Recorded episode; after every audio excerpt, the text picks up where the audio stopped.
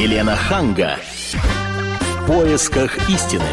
Здравствуйте, здравствуйте, я Елена Ханга вместе с Ольгой Медведевой. Здравствуйте. Приветствую вас. И, конечно, вы же уже знаете об этой печальной новости, о том, что э, ушла от нас Жанна Фриски. И сегодня предлагаю поговорить на тему, почему врачи так и не смогли спасти ее жизнь.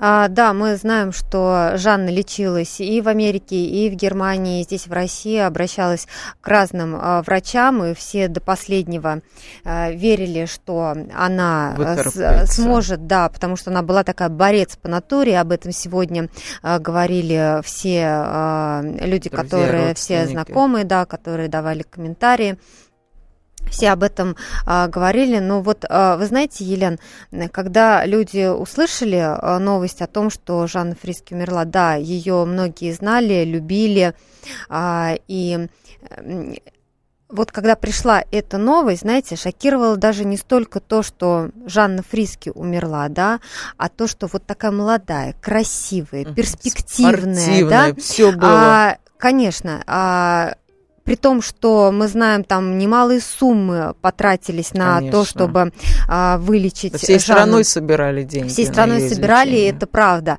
Вот и все равно не получилось. И людям, знаете, что стало? Людям стало страшно. Страшно. Если Они когда вот это не, услышали, не смог. конечно, потому что сейчас в России, к сожалению, ну едва ли не каждая там вторая или третья семья сталкивается с этой бедой, какие-то родственники или знакомые заболевают онкологией. Мы знаем, что в регионах переполнены онкологические центры. Мы знаем, и... что не хватает лекарств, не хватает обезболивающих. Мы сегодня поговорим об этом с нашими экспертами. А, но вот шокировало именно то, что если уж Жанну Фриски не могли спасти, то что говорить про простых, простых людей, у которых, ну, элементарно, ну, ну, которых действительно даже не хватает там денег на лечение. И Связи не о том, чтобы нету. поехать там за границу лечиться, которые лечатся у нас в России. Кстати, о том, есть ли смысл ехать за границу, а, я думаю, что и в нашей стране немало перспективных и талантливых врачей, которые делают все возможное, чтобы спасти своих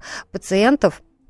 И есть ли смысл ехать э, при таком раскладе за границу, это тоже мы обсудим. С нами сейчас на связи Андрей Львович Пылев, главный онколог Европейской клиники. Андрей Львович, здравствуйте. Да, добрый вечер. Здравствуйте. Вот смотрите, Жанне Фриске поставили диагноз неоперабельная глиобластома. Вот вы можете объяснить, что означает вообще этот диагноз? Это первичная злокачественная опухоль головного мозга, которая встречается ну, не так часто, но тем не менее, зачастую она поражает именно молодых людей и характеризуется достаточно агрессивным течением. А, тем более, что у Жанны эта опухоль была выявлена не на начальной стадии, а в тот момент уже невозможно был какой-то хирургический этап. Поэтому, собственно... То есть, я... получается, Жанна поздно обратилась к медикам, и они уже не смогли это, сделать ничего? Это нельзя назвать поздным обращением. Угу. Жанна обратилась тогда, когда у нее, собственно, появились какие-то жалобы. А какие вообще симптомы при этом заболевания? Ну, как правило, все начинается с головной боли, а, головокружение, потом присоединяется неврологическая симптоматика, могут быть какие-то двигательные, речевые нарушения. А, но, как правило, первое, э, первый повод для обращения к врачу – это именно головная боль. Да, ну, Андрей Львович, ну вот смотрите, ну у кого из нас не болит голова, да? А, меняется погода, у кого-то скачет давление, и непонятно, не гипертония это, или ты не выспался, или это ты перенервничал на работе. А, и, наверное, ну мало кто вот по поводу головной боли побежит сразу к врачу. Ну, если у вас при этом, не дай бог, конечно, голова будет болеть неделю подряд, и боль не будет купироваться никакими анальгетиками, я думаю, что вы пойдете все-таки к врачу. Uh-huh.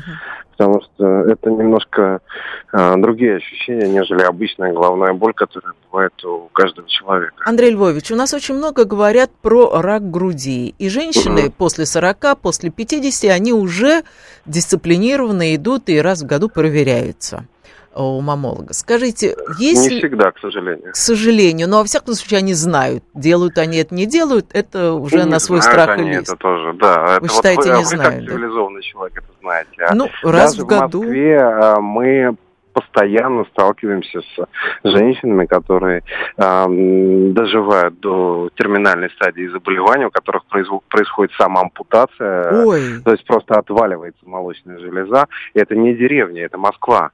Ничего себе, Причины такое самые- возможно, при- это какой-то кошмар. Причины самые разные. А Некоторые м, просто боятся, такая страусиная позиция. Э, Некоторые не хотят беспокоить родственников, некоторые думают Рассосется. некоторые просто думают, что это э, э, не рак, а что-то еще. Но, тем не менее, это не такая редкая история. Но все-таки я бы хотела продолжить свою мысль. Но Да. хотя бы про рак груди мы много слышали. Вот есть известные писатели, есть даже компании, мы видели на билбордах написано. И, Даже Дарья Донцова, которая я победила ее рак имела в виду да. в частности. Но если говорить об этом заболевании, которое было у Жанны Фриски, вот с головной болью, нужно ли э, знать какие-то вещи, какие-то симптомы и там проверяться раз в году, и кто в зоне риска? А, Ну, во-первых, э, онкологических заболеваний, онкологических нозологий их тысячи. И невозможно предупредить каждое заболевание. Понятно. А, Во-вторых, а, проверяться конкретно, профилактируя глиобластому, ну, наверное, это несколько странно и бе- бессмысленно. Есть определенные скрининговые программы К- для каждого возраста, для они отличаются для мужчин свое, для женщин свое, а, а, который заключается в, ну, в нехитром достаточно диагностическом этапе, э, который закрывает ну, 80-90% самых частных проб- Это что, надо сдать проблем. кровь или что? Это анализы крови, это обычный ультразвук, обычный рентген, маммография, осмотр гинеколога, осмотр уролога, ну, не, более того. Может А быть, кто в зоне риска или после какого возраста это делать? А, есть совершенно разные программы для разного возраста. А, Для молодых людей один набор, для людей пожилого возраста другой. А, Есть скрининговые программы для разных профессий. Это очень развито за рубежом, мы, к сожалению, Мгм. в этом вопросе отстаем. А где у нас это можно сделать? Что вы посоветуете? Ну, э, прежде всего, вам надо прийти к э, достаточно опытному врачу-онкологу, чтобы он выслушал ваши жалобы и определил, собственно, порядок, э, диагностический этап, комплекс диагностических процедур. Сделать их можно в любом диагностическом центре.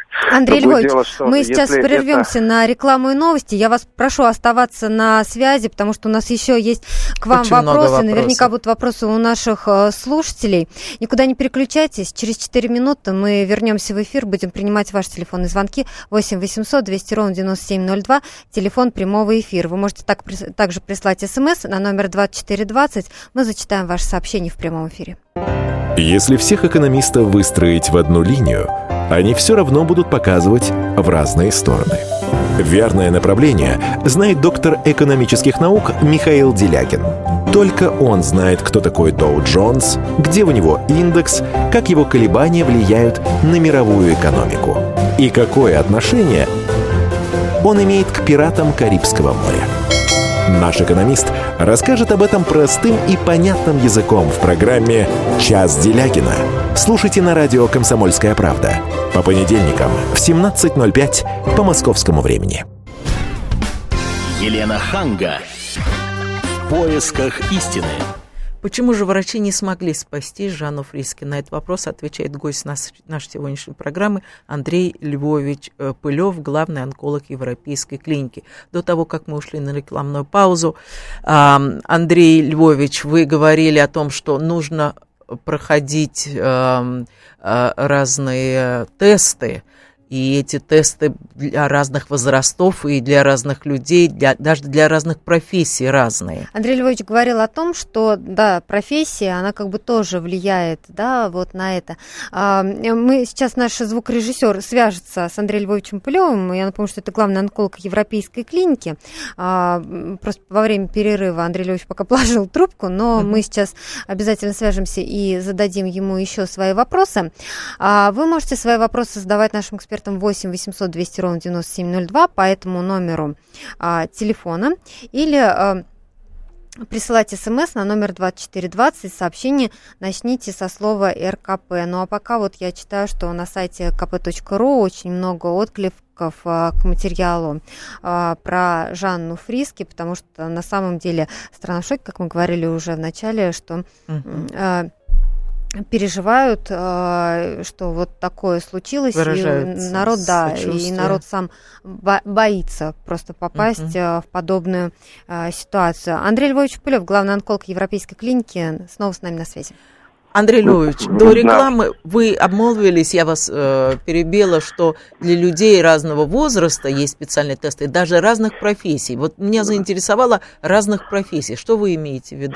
А, Есть определенные профессии, есть определенные люди, которые работают с различными канцерогенными веществами. Например, То есть, а, ну, это, как правило, промышленные производства какие-то, какие-то асбестовые предприятия, это какие-то лакокрасочные дела. Ну, а, эти пациенты находятся в повышенной группе риска.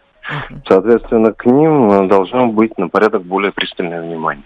а если говорить о возрасте, э, когда вы уже так пристально присматриваетесь к человеку? Да пристально надо присматриваться и к молодым людям. Собственно, вот э, пример Жанны Фриски.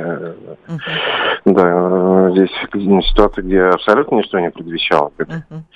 Э, Каждый человек должен э, тратить там хотя бы один день в год э, на медицинское обследование. Да.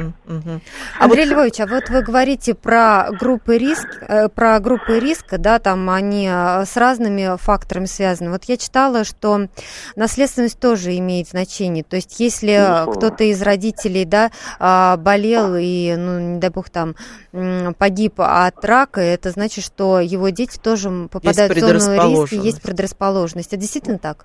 Это действительно так, но э, сейчас вы тоже должны понимать, что очень сложно найти людей, у которых э, не было бы родственников, э, близких или Да, вот я об этом, к сожалению, говорила в начале программы, это А, правда. практи- Да, практически у всех у нас, к сожалению, есть родственники, которые болеют раком. Ну, это вопрос уже экологии.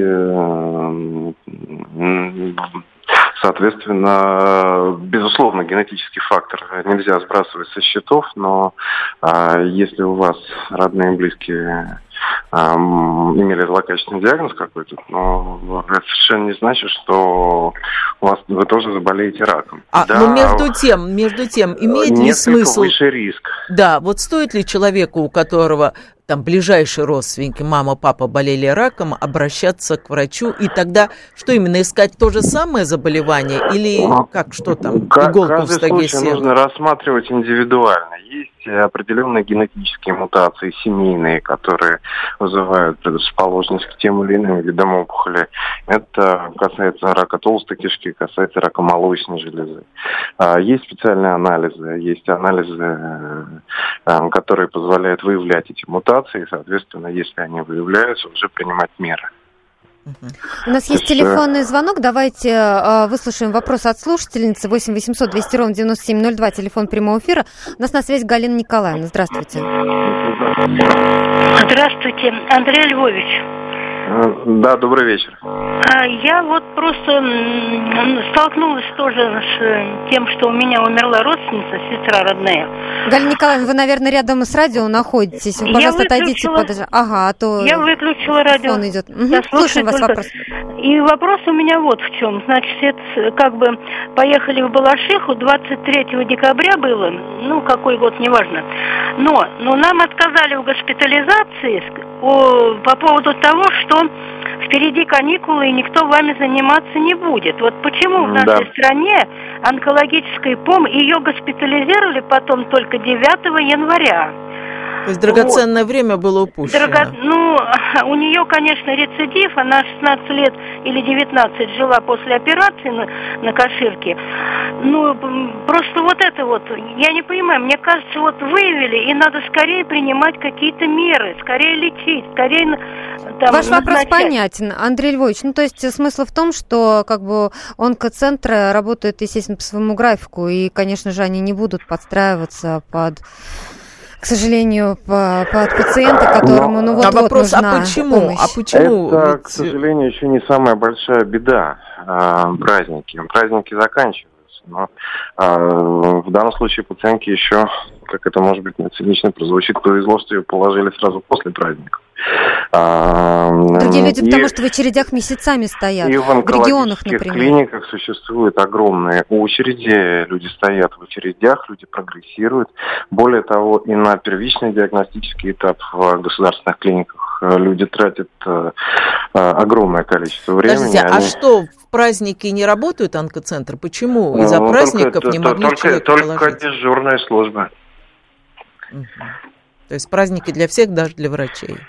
Ну, в государственных клиниках, да. Ну, опять же, если Андрей говорить а может быть это связано с тем, что у нас не хватает медиков? Нет, медиков у нас хватает. Ну, врачей у нас очень много, особенно после а, а, недавних законов, когда сократили треть практически врачей в Москве. А, сейчас как раз переизбыток а, врачебных. А чего тогда не хватает? Из-за чего вот эти длинные очереди возникают? То есть почему не могут вовремя оказать медикаментов, мест в больнице? Чего не хватает нашим поликлиникам? Ну, э, это сложный вопрос. Я думаю, что об этом можно говорить часами. Э, в, в первую очередь, э, собственно, не хватает серьезных диагностических центров которые должны быть оснащены всем необходимым хотя бы для полноценной первичной диагностики. Более того, зачастую пациенты даже из регионов э, все-таки предпочитают э, приезжать в э, крупные федеральные центры в Москве. Их можно понять. Их можно понять, да, они могут получить помощь на месте, но, соответственно, в Москве, если мы говорим о государственных клиниках, крупных центров, наверное, три. Онкологический центр, институт Герцена и Московский онкологический диспансер, он, правда, москвичи э, берет. А, 62-я больница. Ну да, Герцена, Каширка 62-я. А, ну и вы представьте, какой колоссальный поток эти три больницы вынуждены переваривать. Конечно, а, это и создает очереди, это и создает вот такую запись на процедуры на 2-3 недели вперед. И, к сожалению, большинство больных вынуждены отказывать госпитализации, отправлять их обратно лечиться по месту жительства. Давайте примем еще один телефонный звонок. 8 800 200 ровно 9702, телефон прямого эфира. Это я напоминаю а, для наших слушателей. Александр у нас на связи. Здравствуйте. Алло, здравствуйте. здравствуйте. Андрей Львович, вопрос такой. Вот у меня такое жизненное наблюдение. Э, близкие знакомые, которые от рака умирали, э, что у них какой-то кризис нервный такой был, срыв э, за полгода, там, в течение года перед этим. Вот э, это как-то усугубляет там так, то, что он как-то протекал в организме и потом усугубился. А потом вдруг нервный срыв и э, да. болезнь начала прогрессировать, да? Андрей Львович, что скажете?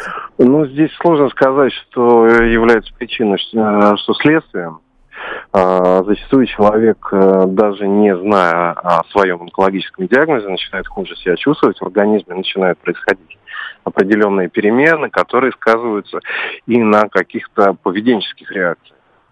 Но и тем более, когда пациент уже знает о онкологическом диагнозе, конечно, это колоссальный стресс для любого человека. Именно поэтому сейчас, э, э, ну, по крайней мере, в серьезных цивилизованных клиниках э, наряду во всех онкологических пациентов наряду с э, онкологами еще обслуживает опытная команда психологов.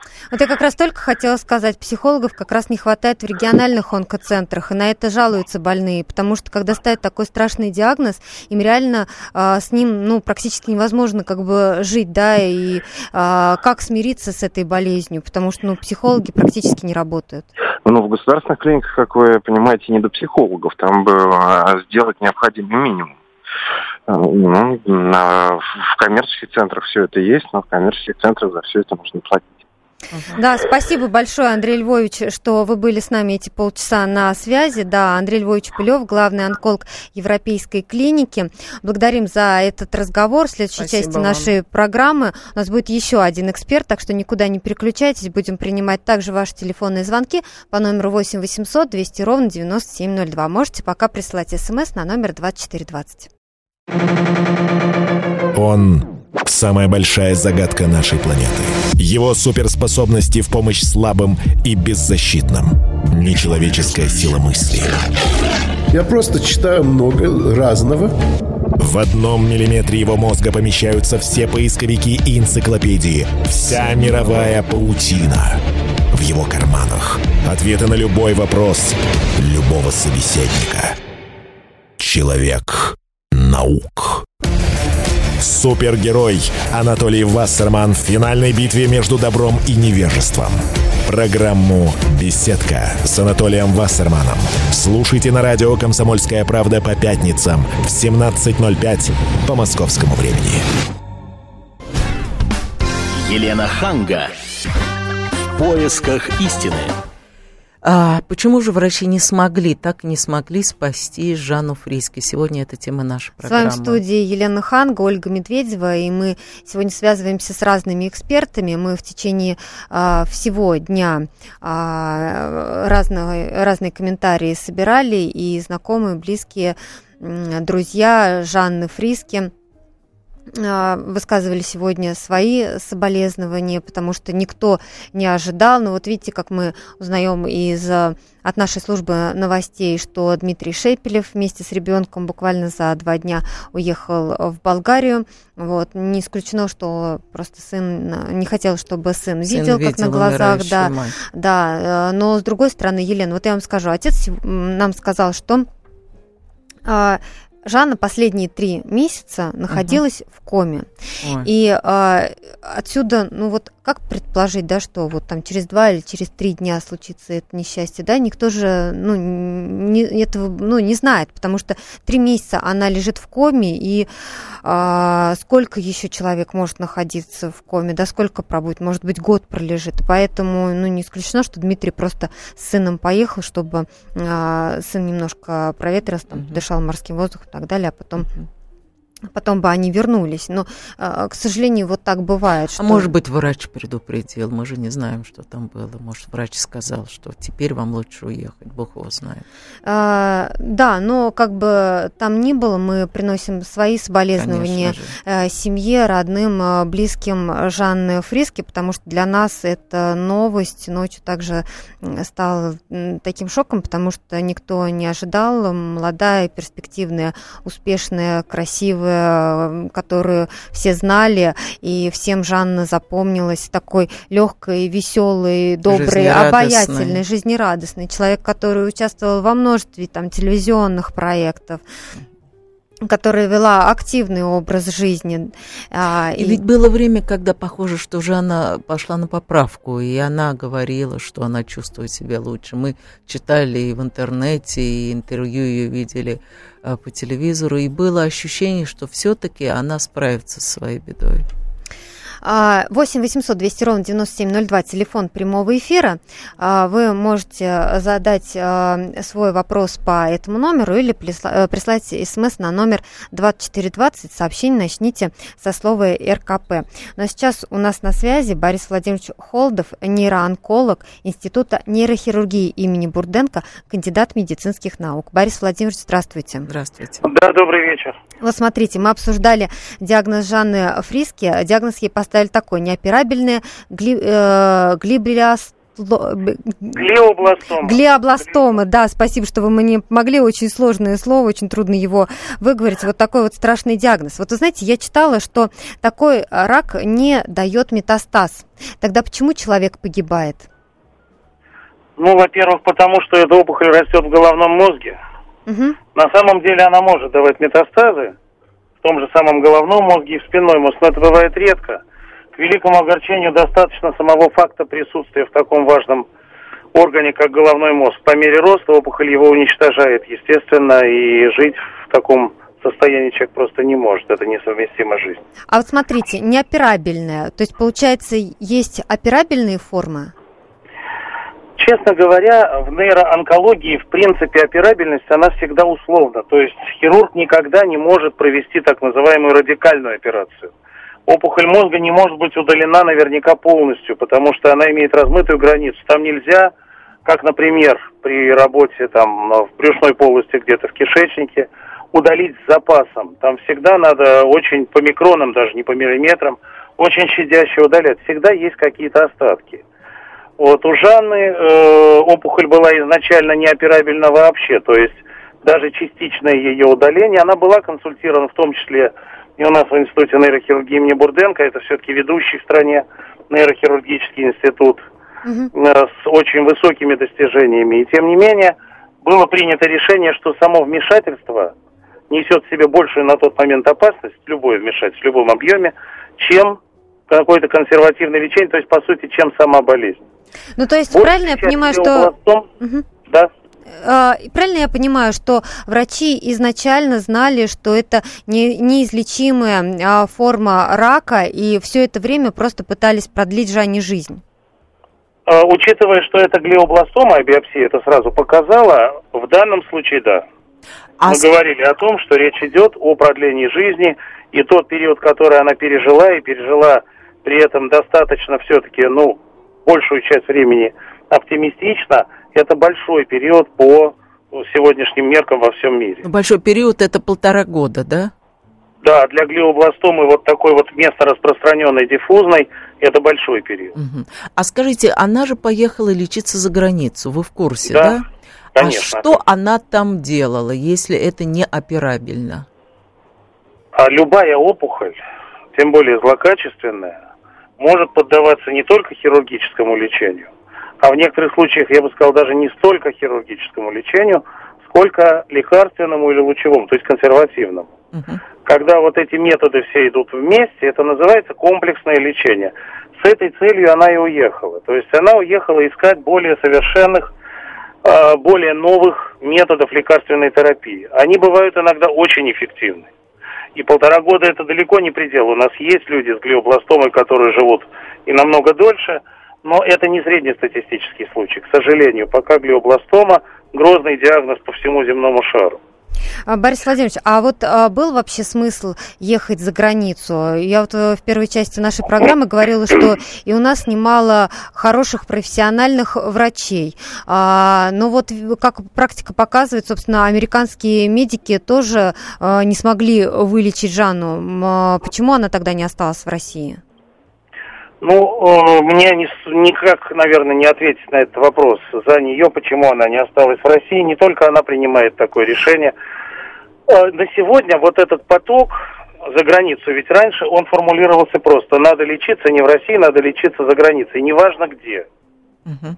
И люди ехали порой такой средней руки клиники и получали там, вот это объективное мнение, это не потому что я патриот, я патриот, но это не имеет к этому отношения. То есть получали второсортную медицинскую помощь, но не в России были счастливы, чем они радовались тому сервису, той организации медицины, которую они там видели и которую не видели здесь. Ну, Борис Владимирович, Отсюда, еще да. же не, мы знаем об э, людях, которые приезжают из, из регионов и сталкиваются с колоссальными очередями, и у них просто нет выхода или стоять в очереди ждать, когда тебя примут, а там же каждый день, я так понимаю, э, на вес золота, или куда-то ехать, где тебя примут э, без очереди. Вот я позволю себе сказать, э, даже по опыту Института нейрохирургии имени Бурденко, что на сегодня такие случаи встречаются очень редко. 20 лет назад, наверное, они были несколько чаще. На сегодняшний день вот эти приоритеты стараются расставлять правильно. Там, где помощь нужна срочно – она срочно и оказывается. Я более того могу сказать, что сейчас по России появляются новые, действительно хорошо оснащенные и комплектующиеся лучшими кадрами врачебными специализированные центры. Поэтому не всем обязательно ехать именно в Москву или в Санкт-Петербург. Есть и другие города, в которых можно получить все то же самое, но совершенно не обязательно ехать именно вот куда-то за рубеж, туда на запад. Действительно по технологиям лечения, ну в частности рака и опухолей мозга конкретно, мы сегодня ни в чем технологически не отстаем от каких-то других стран, даже от США. И тем не менее, вот люди многие говорят об Израиле. Что вы скажете? Ну, лично мое мнение, что в Израиль ехать вообще ни к чему. Это такой суррогат медицины, собранный абсолютно со всех концов земли. Там очень много клиник, то есть это почти едва ли не основной, наверное, бизнес, да. который есть в этой маленькой стране. Угу. И э, принимают практически всех безотказно, лечат не по каким-то там передовым технологиям и стандартам, а, ну, так вежливо говоря, в каждом конкретном случае как повезет. Иногда даже бывает, я говорю это объективно, зная, как это обстоит на самом деле. Иногда бывает, что лечат, подстраиваясь под запрос самого пациента. Вот хочет он задержаться, хочет он более агрессивное лечение, а еще на что-то намекнул, что он слышал, что есть какие-то новые лекарства, ну, предлагают. То есть э, не стандартизирована, а значит не упорядочена израильская медицина. А немецкая и... медицина, ведь мы знаем... Э, немецкая значительно более выстроена в этом смысле, безусловно, но я еще раз говорю, нет технологии сегодня, которые нельзя было бы получить в нашей стране. И их доступность, ну, становится все более и более такой широкой. Но тем не менее реально. в регионах, знаете, может быть, вы говорите про крупные города. Нет, а... нет, нет, нет, мы лечим людей испокон веков. То есть вот как появилась нейроонкология в России, это 91 год, 1991 год, мы всегда лечили в первую очередь приезжих из отдаленных районов. Так уж получалось, что люди ехали всегда в Москву, и деваться им было просто некуда, и мы их, естественно, принимали. И у вас да, нет очереди? Времена. У вас нет колоссальной очереди? На сегодня нет на сегодня нет никакой колоссальной очереди. Особенно... Борис Владимирович, ситуация. я сейчас вас прерву, но попрошу вас оставаться на связи. У нас потому что реклама и выпуск новостей. Мы с вами продолжим разговор буквально через 4 э, минуты. Есть еще у нас к вам вопросы. Напомню, что Борис Владимирович Холодов, нейроонколог Института нейрохирургии имени Бурденко с нами на связи. Кто владеет информацией, тот владеет миром.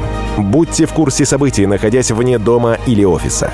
Установите на свой смартфон приложение «Радио Комсомольская правда». Слушайте в любой точке мира. Новости, интервью, комментарии. Доступны версии для iOS и Android. Радио «Комсомольская правда». В вашем мобильном. Елена Ханга. Поисках истины. Елена Ханга, Ольга Медведева с вами в этой студии, и мы сегодня говорим о том, почему врачи не смогли спасти Жанну Фриски, но на самом деле проблема стоит гораздо шире, очень много онкобольных э, в России, люди, которые нуждаются в помощи, и практически чуть ли не каждая семья, или там, ну, хотя бы каждая вторая, к сожалению, сталкивается с этой проблемой. 8 800 200 ровно 9702, телефон прямого эфира, если у вас есть вопрос к нашему эксперту, пожалуйста, можете задавать по этому номеру или присылайте смс на номер 2420, сообщение начните со слова РКП. Ну а с нами на связи Борис Владимирович Холодов, нейроонколог Института нейрохирургии имени Бурденко, кандидат медицинских наук.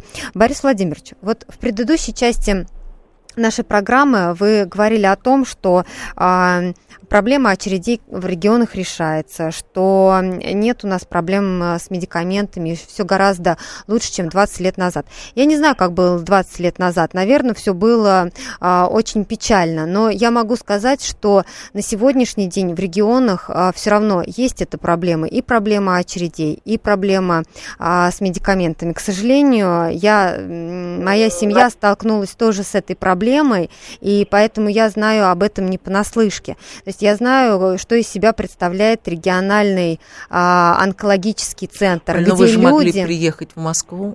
А, к сожалению, столичные медики очень часто говорят, что а, Здесь э, тоже большие очереди, и э, спрашивают всегда первый вопрос, который задавали, почему вы не поехали, не, ну, не обратились по месту жительства.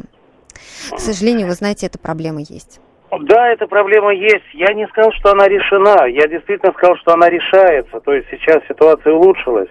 Но, на мой взгляд, я могу ошибаться, но мне кажется, что основная беда состоит в том, что у людей просто нет информации о том, как нужно себя вести, что нужно делать, куда обращаться, как сократить этот путь.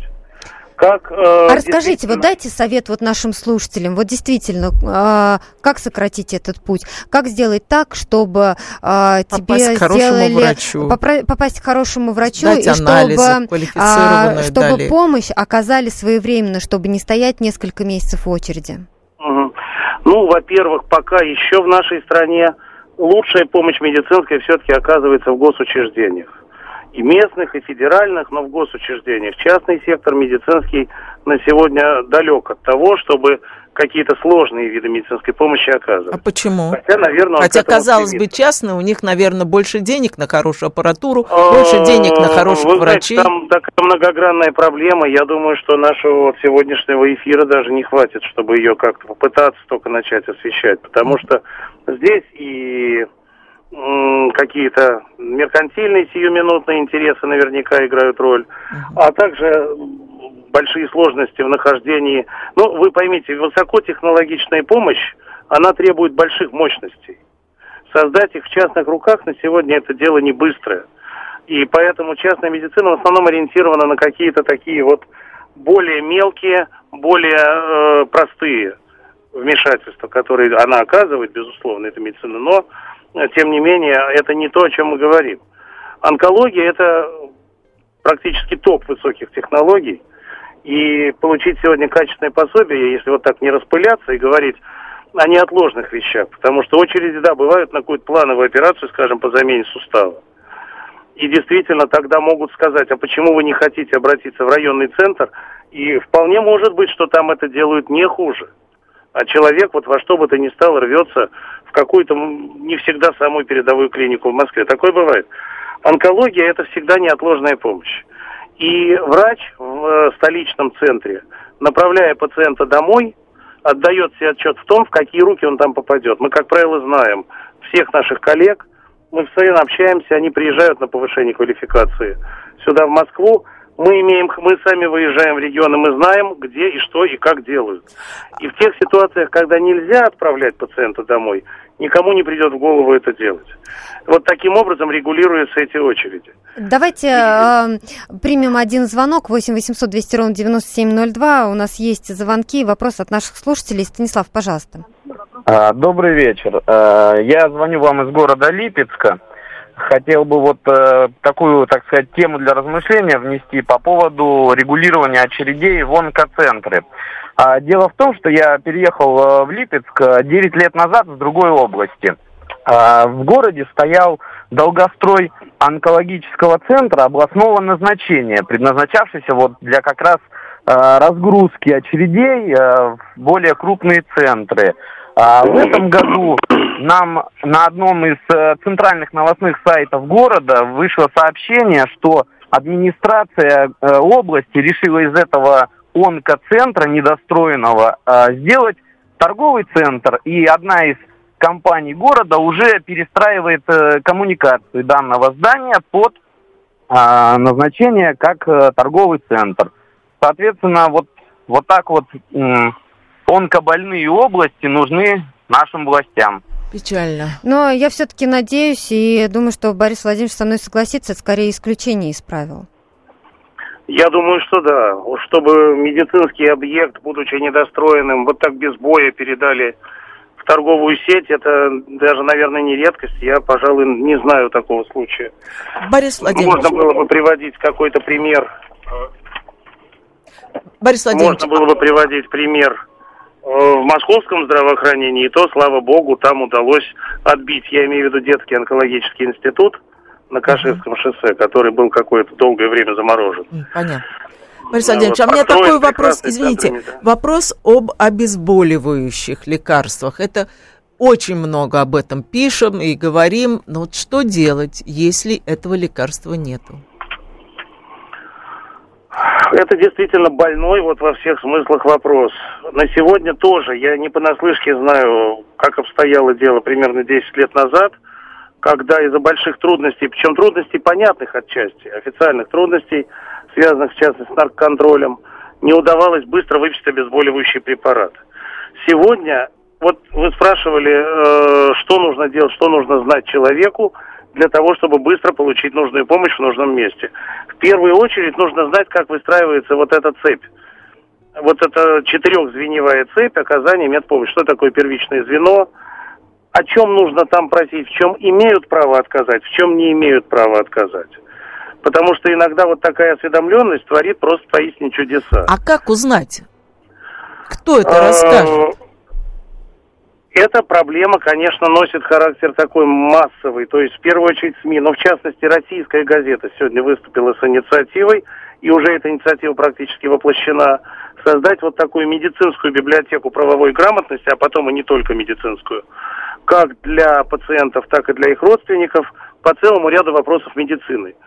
Я видел это издание, оно действительно очень доступно. Оно правильно, оно отражает сегодняшнюю реальность, и оно очень многим поможет, я не сомневаюсь в этом. Я думаю, что и в частности радио «Комсомольская правда» и не только могут вот таким образом включить какой-то раздел, осведомляя людей о том, что сегодня изменилось в законодательстве, потому что не все то, что меняется к худшему, как почему-то некоторые думают, наоборот. Но от этого лекарства-то не появится. Вот что делать? Где брать эти обезболивающие? Это мы же не дефицит. Это не ну, Как же не дефицит, когда мы слышим, что выбрасываются из окон э, люди, и даже не самые простые, там среди них ученые, даже там вот военные. Я вас уверяю абсолютно, что это связано не с дефицитом лекарств, а с, некой сложной системой иногда их выписки, иногда даже территориально это обусловлено. То есть надо доехать до районного медицинского центра, который находится там за несколько десятков километров. А человек не может это сделать, и некому за него это осуществить, и вот в результате теряются драгоценные часы, иногда даже дни. Сами лекарства не в дефиците. Вот те препараты, за которыми Жанна Фриски уезжала там, в Соединенные Штаты – в частности, они, да, действительно, в нашей стране еще не всегда доступны, так мягко говоря. Спасибо они большое. Стоят, Спасибо, Борис Владимирович. А, Борис Владимирович Холодов, нейроонколог Института нейрохирургии имени Бурденко, кандидат медицинских наук, был с нами на связи. А, проблема очень большая, я думаю, что мы будем к ней еще возвращаться и в течение ближайших дней, и позже. Мы желаем вам здоровья. Елена Ханга, Ольга Медведева были с вами сегодня. Темы, о которых говорят. Небанальные точки зрения, мнения и факты. А еще хорошая провокация. Губин Live. Каждый вторник, четверг и пятницу после шести вечера по московскому времени. На радио «Комсомольская правда».